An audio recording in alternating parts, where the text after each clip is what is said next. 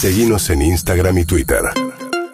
Arroba Urbana Play FM. Muy bien, siete y media de la mañana. Saludo a Roberto García Moritán, es legislador porteño por Republicanos Unidos, que es la, la de la de López Murphy. ¿Cómo andas, Roberto? Buen día.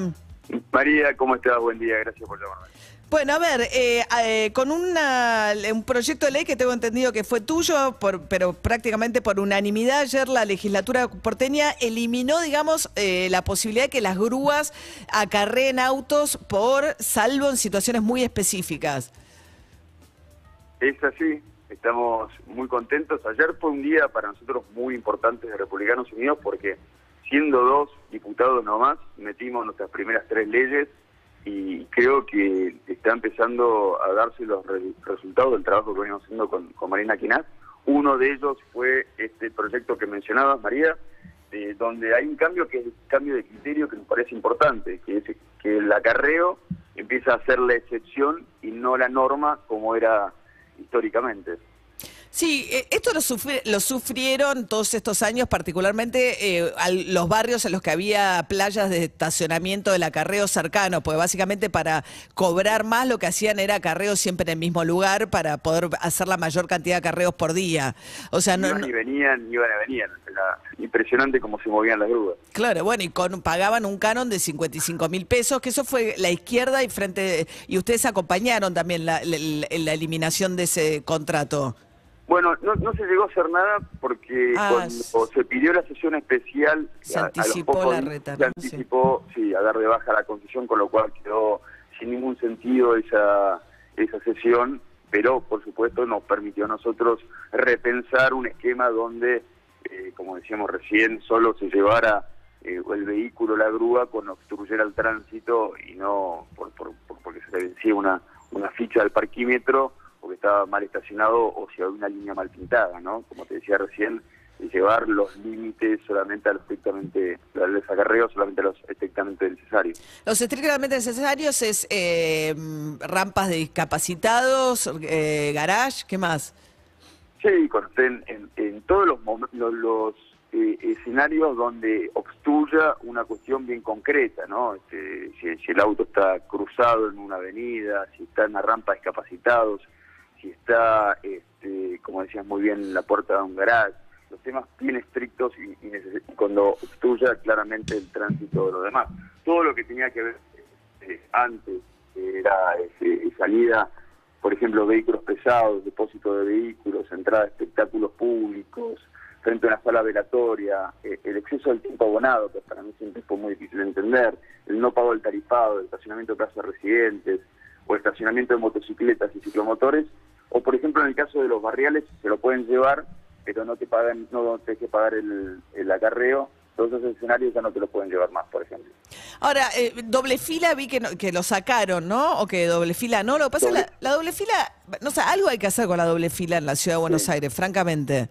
Bueno, en doble fila, todos los lugares donde vos estés estacionando que esté mal estacionado, la multa la tenés que pagar. Acá lo que estamos diciendo es cuándo te acarrea el auto. Si vos dejas en doble fila un minuto con balizas, que resuelves una cuestión y te vas, es un escenario diferente a si vos estacionás en doble fila. Estacionás en doble fila por supuesto que te lo van a llevar. Ahora, ¿no deberían investigar para atrás qué pasó? ¿Cómo es que estas empresas que tuvieron concesiones de la época de Grosso, o sea, estamos hablando de la década del 90, siguieron prorrogando para siempre el sistema de acarreos eh, que por el cual pagaban un canon de 50 mil pesos y nada más?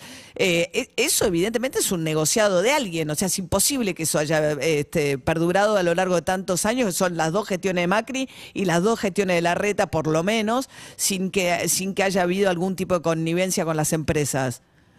Y eh, son, son cosas que a todos nosotros nos dejan, por supuesto, en un lugar muy incómodo, sí, totalmente de acuerdo. Tengo entendido que el canon estaba trabado por un tema judicial, que no tengo el, específico, pero sí... Eh, sí, ellos decían que lo iban a judicializar, pero resulta que en cinco minutos, cuando ustedes iban a cortar en la legislatura ese, ese canon, la reta encontró la manera de cortar el contrato y, esta, y municipalizarlo. O sea que algo sí se podía hacer siempre se puede hacer algo, María. Yo creo que la Argentina es un país que necesita muchos replanteos desde muchas estructuras y, habrá que revisar muchos contratos. Yo creo que la Argentina que se viene es una Argentina mucho más comprometida, mucho más generosa, y mucho más eh, honesta. Pero concretamente con el tema de los contratos, para atrás no van a hacer nada, no van a investigar qué pasó. Se podría hacerlo. Tengo entendido que hay este, diferentes partidos que están ocupándose de ese tema específico y que les interesa particularmente. Este, sí, yo creo que hay mucho por hacer.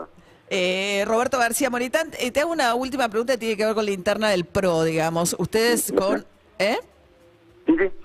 Usted está más cerca, digamos, evidentemente hay una tensión interna grande que no solo tiene que ver con nombres, sino con posicionamientos ideológicos. Yo creo, por lo menos, que lo que hay es un corrimiento mucho más a, la derecha y de parte de Mauricio Macri, que tiene mucho que ver con la irrupción de Milei y la discusión es qué hacer con Milei, ¿no? Hay algunos que creen que tiene que estar adentro, otros por afuera. ¿Vos sos de los que están cómodos conviviendo con Milei o no, digamos, con López Murphy?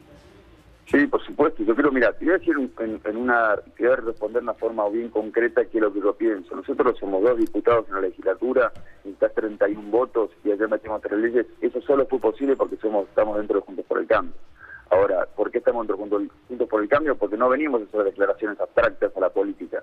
Queremos resultados concretos que ayuden a los ciudadanos. Ahora, eso solo es posible si estás dentro de una gran coalición de gobierno que te permite gobernar. Yo creo que siempre es recomendable, y yo le digo a todos los que están por fuera, que consideren esta, esta cuestión. Y No, está bien, pero Milei, te, te- ¿vos estás cómodo con los posicionamientos de Milei? ¿Te gusta la Milei con las cosas que dice? ¿Lo que propone? Sí, Nosotros dentro de la, de la, de la- de la coalición de Juntos por el Cambio estamos con los socialistas. No, no, pero personalmente hay una discusión concreta, que es Milei adentro sí o no. Eh, Lilita Carrió dice no porque es un fascista. Hay otros que dicen es un delirante, lo que propone no se puede hacer. La pregunta es, ¿Milei adentro o afuera? ¿Qué es lo que quieren ustedes? No, yo lo quiero mirar ahí adentro, a pesar de que hay muchas cosas de las que no estoy de acuerdo, yo lo quiero mirar ahí adentro, por supuesto. Bien, Roberto García Moritán, legislador porteño, Republicanos Unidos. Gracias, Roberto, que tengas buen Gracias, día. María, que tengas Hasta luego. urbanaplayfm.com